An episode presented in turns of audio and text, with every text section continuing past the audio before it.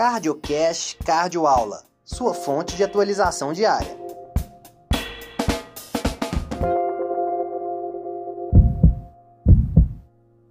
Bom dia a todos, meu nome é House de Alarcão. Hoje nós vamos versar sobre um tema bastante interessante, que é nos pacientes com PCR extra-hospitalar, ao chegarem no hospital e não apresentarem o supradesnivelamento do segmento ST, qual seria a conduta mais correta? Um cateterismo precoce ou um cateterismo mais tardio, mais seletivo?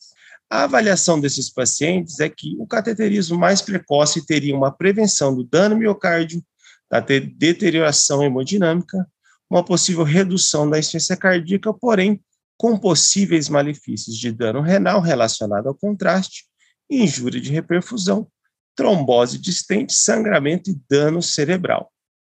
Para responder inicialmente essa pergunta, nós temos o trabalho denominado Code Trial, publicado em 2019 no New England Journal, que foi um estudo randomizado multicêntrico com 552 pacientes com PCR extra-hospitalar apenas em ritmos chocáveis. E na admissão, esses pacientes foram randomizados para uma estratificação imediata, que foi realizada em até duas horas, e uma estratificação mais tardia, que foi realizada em média em até 122 horas, sendo que apenas 37% desses pacientes tinham uma lesão culpada inicial determinante dessa PCR. No desfecho de 90 dias de sobrevivência, não houve redução de mortalidade em relação ao mesmo, e também não houve diferença entre os grupos na avaliação de desfecho secundário. E, baseado nesse estudo, o consenso europeu publicado em 2021 nos demonstrou que nos pacientes com PCR extra-hospitalar que chegam no hospital com eletroconsupra, ele deve ser estratificado precocemente, nos pacientes que têm um eletrocardiograma sem supra, você deve fazer uma avaliação pormenorizada para ver se esse paciente vai para uma estratificação mais precoce ou mais tardia. E para corroborar e otimizar essa avaliação, nós temos um trabalho publicado em 2021 no New England Journal, que chama Tomahawk Trial, que tentou avaliar e complementar essa expectativa que a gente tinha em relação a esses pacientes.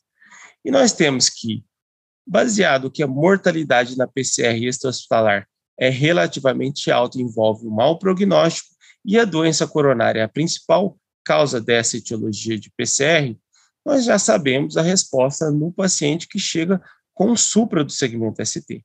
E a lacuna na literatura é nos pacientes que tinham PCR extrahospitalar e que não tinham esse supra do segmento ST. A hipótese do estudo é que a angiografia precoce seria superior em relação à angiografia seletiva. No desenho, nós temos o estudo prospectivo randomizado, multicêntrico, com 31 centros, sendo que 30 na Alemanha e 1 na Dinamarca, com os pacientes selecionados de novembro de 2016 a setembro de 2019, um suporte foi realizado por uma instituição pública alemã, um número total de pacientes de 530, 265 em cada braço, sendo que nos pacientes que foram encaminhados para angiografia precoce, 4% não a realizaram, e nos pacientes que, realizar, que deveriam realizar angiografia mais tardia, 16% acabaram realizando ela de forma mais precoce. A análise foi realizada por Intention to Treat. Então, 31 centros em 12 países, 265 em cada braço. Era importante que existia um protocolo que no grupo controle, que deveria realizar o cateterismo após 24 horas, ou mesmo poderia realizar antes das 24 horas, se nós tivéssemos o valor de troponina maior que 70 vezes o limite da normalidade após 6 horas, instabilidade elétrica, choque cardiogênio, avaliação clínica e elevação do segmento ST.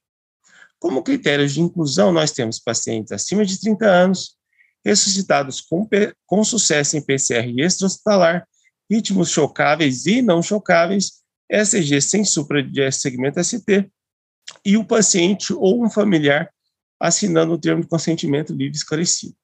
Como critério de exclusão, nós tínhamos o supra ou o BRE, o paciente que não voltou à circulação espontânea, os pacientes com instabilidade hemodinâmica ou elétrica, choque cardiogênico, patologias extracardíacas, as PCRs intrahospitalares de a presença de gravidez. No baseline, nós temos que a idade média de 70 anos, diabetes 30%, hipertensão próxima a 70%. A maioria das paradas foram assistidas inicialmente, com um tempo médio de início da RCP de dois minutos no grupo angiografia precoce e um minuto no grupo angiografia tardia. E, interessantemente, a média é 95, falando inicialmente, 95 dos pacientes encaminhados para angiografia precoce ou realizaram, e 62% dos pacientes com angiografia tardia realizaram de forma tardia, mas 60% acabaram realizando ao longo da evolução. A média de tempo para realizar o cateterismo foi de 2,9 horas no grupo precoce e no grupo seletivo de 47 horas, praticamente dois dias, maioria dos acessos femorais e cerca de 40% sendo triarterial nesse grupo. Com angioplastia realizada em 37% nos pacientes precoces e 40% no seletivo, muito próximo do que tinha demonstrado o COACT Trial.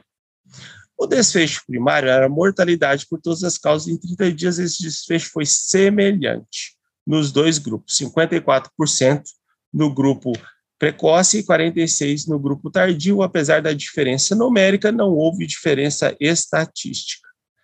E aqui está a avaliação de 30 dias, lembrando que esse trabalho tem um acompanhamento futuro de seis meses e 12 meses. Como desfecho secundário de eficácia e segurança, nós temos morte por todas as causas, infarto, tempo de internação, score SAPS médio, rehospitalização em 30 dias, marcadores de injúria miocárdica, o pico da creatina após utilização do contraste, sangramento moderado e grave, PARC 2 a 5, AVE e insuficiência renal que necessitaram de terapia renal substitutiva e conforme descrevemos previamente, também no desfecho secundário não houve significância estatística dessa diferença. Quando nós analisamos os subgrupos em relação ao desfecho primário, percebemos que as curvas, apesar da tendência em relação ao grupo seletivo, da preferência da evolução mais próxima do grupo seletivo, não houve significância estatística, isso pode ser apenas uma avaliação de hipótese. Então, interpretação e validade prática. Em pacientes com PCR extrahospitalar assistidas, em ritmos chocáveis e não chocáveis que tiveram retorno da circulação espontânea, a indicação rotineira de cateterismo diagnóstico terapêutico não trouxe benefício em relação aos casos, aos cateterismos seletivos, desde que o paciente estivesse estável. Em relação à limitação, houve um possível viés de seleção, nós não temos no texto, na literatura descritiva do trabalho, por que alguns pacientes não foram selecionados, apesar de possivelmente apresentar os critérios indicando, a definição de choque cardiogênico que não permitiria o paciente entrar no trabalho foi feito baseado na avaliação exclusivamente do clínico e não por critérios. Foi um estudo open label que tem as suas limitações e teve uma alta taxa de crossover no paciente que deveria realizar o cateterismo mais seletivo, lembrando que 16% dele acabaram realizando o cateterismo antes de 24 horas. Foi um estudo bastante interessante que manteve a recomendação da diretriz europeia de 2021 e que nos orienta em relação ao atendimento desses pacientes. Um grande abraço, espero que tenha fornecido alguma informação adicional. Nos vemos na próxima. Você ouviu mais um CardioCast Cardioaula.